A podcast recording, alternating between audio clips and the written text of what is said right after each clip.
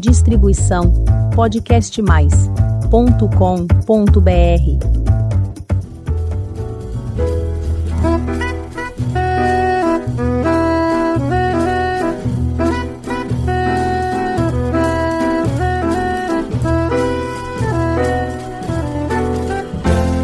Olá, eu sou Elizabeth Junqueira do canal Avosidade.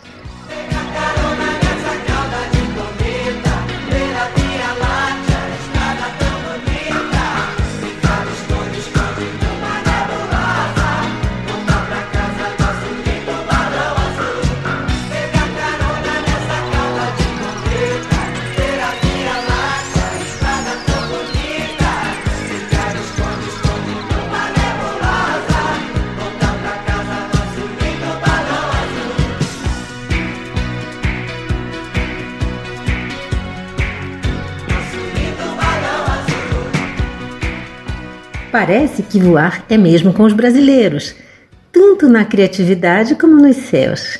A primeira demonstração de um objeto voador foi feita pelo brasileiro Padre Bartolomeu Lourenço de Guzmão, nascido na capitania de São Vicente, em São Paulo, no ano de 1685. Ele era sacerdote jesuíta, cientista e inventor. Mas foi em Portugal, perante o rei Dom João V e a corte portuguesa, que o nosso padre cientista fez cinco experiências com balões, todos de pequena dimensão, construídos todos também por ele. No início, os voos tiveram lá seus problemas. Os balões queimaram e outros contratempos. Porém, em 3 de outubro de 1709, o padre fez uma nova demonstração do invento. O aparelho utilizado era maior do que os anteriores, ainda não era capaz de carregar um homem. E a experiência teve êxito absoluto. O balão subiu alto, flutuou por um tempo que não pôde ser medido e pousou sem problemas. Viva o padre Bartolomeu de Guzmão e a sua passarola, o nome que deu ao seu balão. Desde então, nosso cientista passou a ser conhecido como Padre Voador. O surgimento oficial do balão remota ao ano de 1783 na França, onde os irmãos Etienne e Joseph Montgolfier realizaram um teste com balão. Este balão levou a bordo alguns animais que retornaram ao solo em perfeitas condições, tudo isso foi assistido pelo rei Luís XVI e toda a população parisiense da época. No mesmo ano, o professor J. Charles voava por duas horas e meia em uma altura de mais de 250 metros em um balão de gás hidrogênio. Em 1785, um balão atravessa o Canal da Mancha com um francês e um americano a bordo. Oito anos depois, o francês Jean-Pierre Bochat voou pela primeira vez de balão no território americano foi lá na Filadélfia com a presença do George Washington. E agora vamos voltar aos brasileiros. Em 1884, o paranaense Júlio César Ribeiro de Souza patenteou em Paris o dirigível Vitória, que voou contra o vento em linha reta. Júlio trouxe seus inventos para o Brasil, mas aqui eles não conseguiram levantar voo. Em 1893, Augusto Severo de Albuquerque Maranhão construiu em Paris o dirigível que eu dei o nome de Bartolomeu de Guzmão. E ele conseguiu trazer para o Brasil e fez diversas manobras experimentais. Aí deu tudo certo. Finalmente veio Santos Dumont, que com seu aprendizado de construção de aeronaves fez vários dirigíveis e construiu uma aeronave mais pesada do que o ar. A construção de Santos Dumont de um balão de 186 metros quadrados com hélice serviu de base para o famoso 14 bis. E foi em 1953 que o americano Ed Ost inventou o balão moderno, movido a ar quente. E o primeiro voo livre foi realizado em 1960, com um balão de 800 metros cúbicos, cujo ar era aquecido pelo fogo e alimentado pelo gás propano. A partir daí começou o balonismo como esporte. No Brasil, o esporte começou em 1970, com Vitório Tufi, que fez o primeiro voo na cidade de Araraquara, em São Paulo. Atualmente existem no mundo cerca de 15 mil balões. É muita gente voando por aí. O Avosidade conversa com o balonista Alberto Brits e vamos conhecer esse esporte que mexe tanto com a nossa imaginação. Alberto, é um prazer tê-lo conosco. Por favor, peço que nos conte como começou a sua história com o balonismo.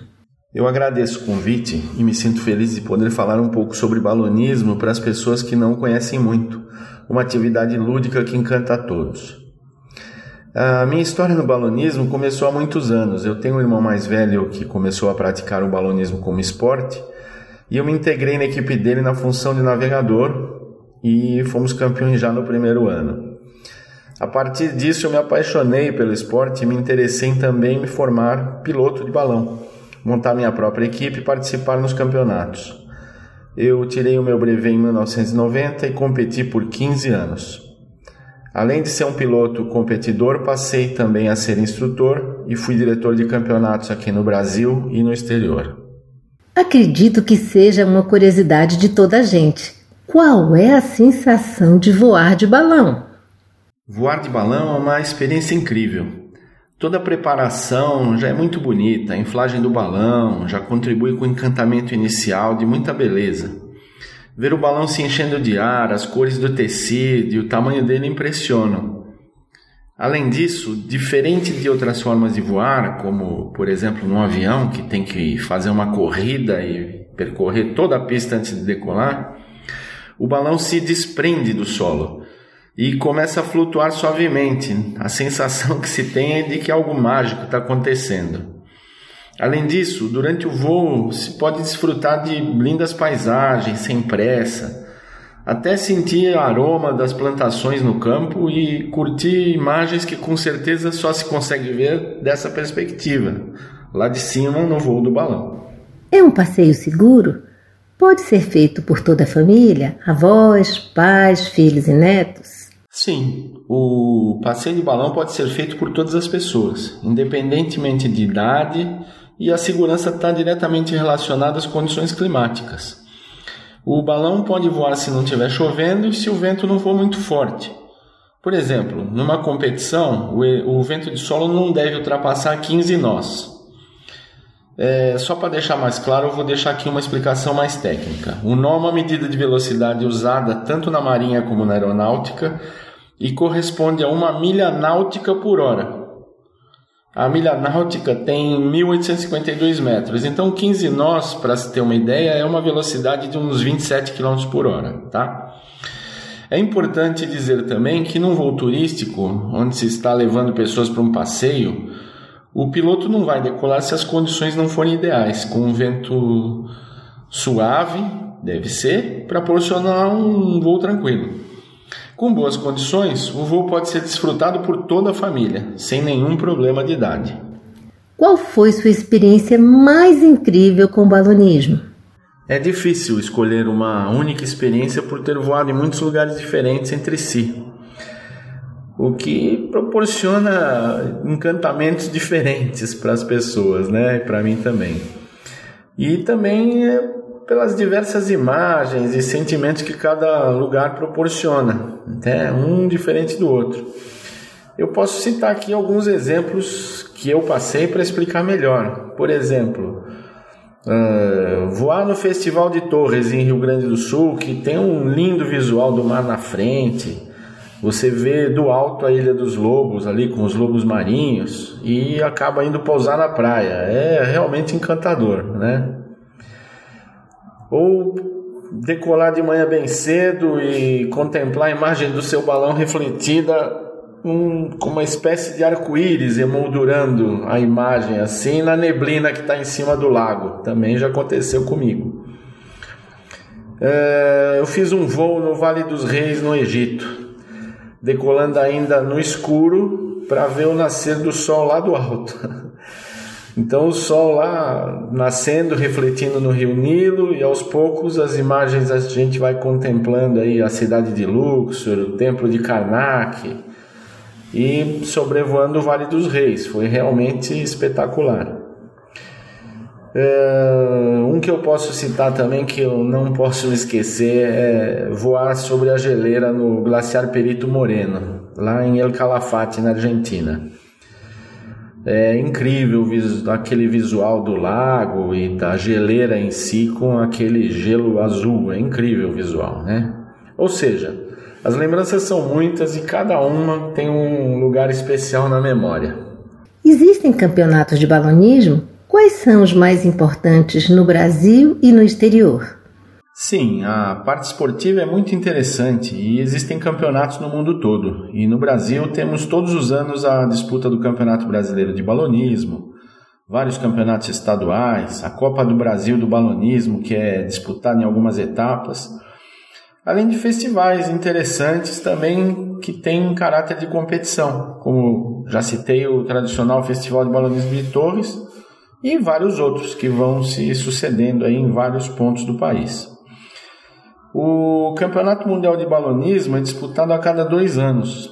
E vale aqui citar que na edição desse ano, que foi disputada na Eslovênia, tivemos uma ótima participação com o jovem piloto Fábio Pasqualino, o Fabinho, que conquistou a sétima colocação dentre os 103 pilotos participantes. Foi um feito e tanto. É, tem que dar os parabéns para ele. Qual é o maior festival de balões do mundo? Existem muitos festivais importantes pelo mundo, pelos vários continentes, tal, mas sem dúvida nenhuma o mais importante de todos é o Festival Internacional de Albuquerque, que é realizado lá no Novo México, nos Estados Unidos. É lá também que foi realizado o primeiro campeonato mundial em 72 e desde então é o festival que reúne todos os anos a maior quantidade de balões. Eu tive a felicidade de ir para lá esse ano, acabei de retornar, porque agora em 2022 eles comemoraram lá, a festa comemorou 50 anos de existência do festival. Como eu disse, eu tive a oportunidade de estar lá presente e ver 720 balões voando ao mesmo tempo. É incrível, balões de forma que a gente diz que além daquele balão convencional, tem balões que têm formatos especiais e tal. É muito bonito, realmente muito bonito. Para quem nunca voou de balão, que destinos você recomenda, sugere aqui no Brasil? Bom, é, os destinos que eu recomendaria aqui no Brasil para fazer voos turísticos é tem, tem muitos destinos, mas a cidade de Boituva em São Paulo é o principal destino se você pretende fazer um voo de balão turístico, né? A região reúne condições muito boas para o voo.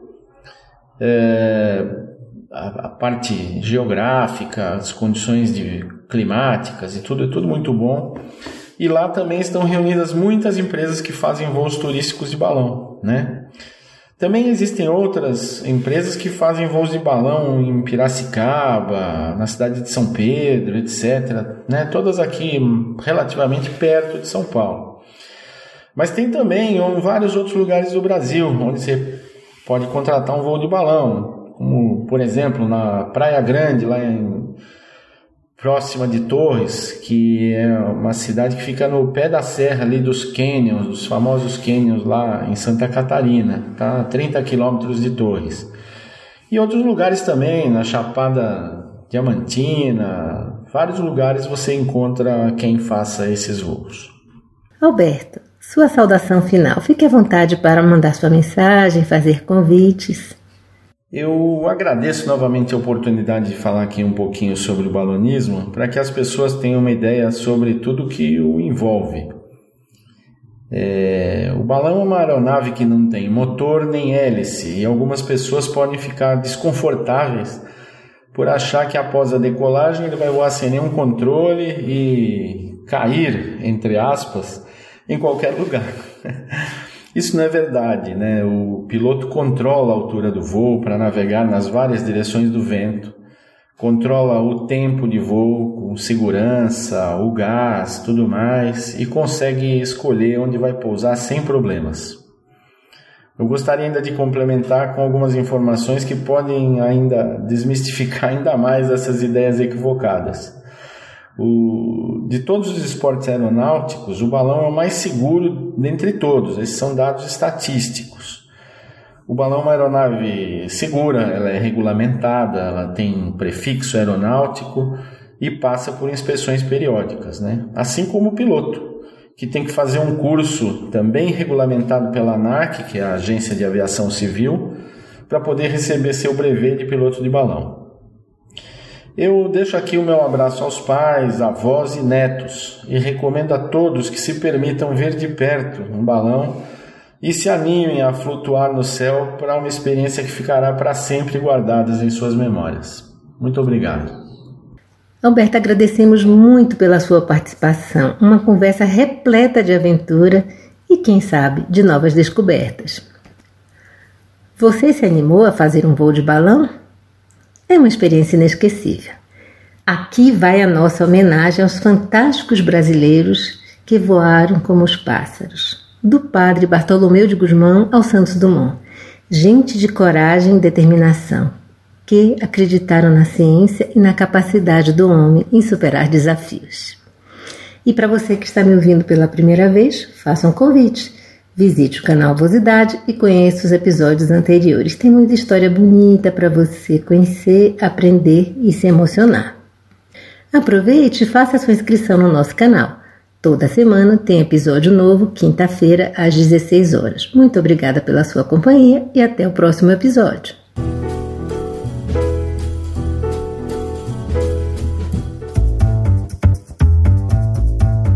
Distribuição podcastmais.com.br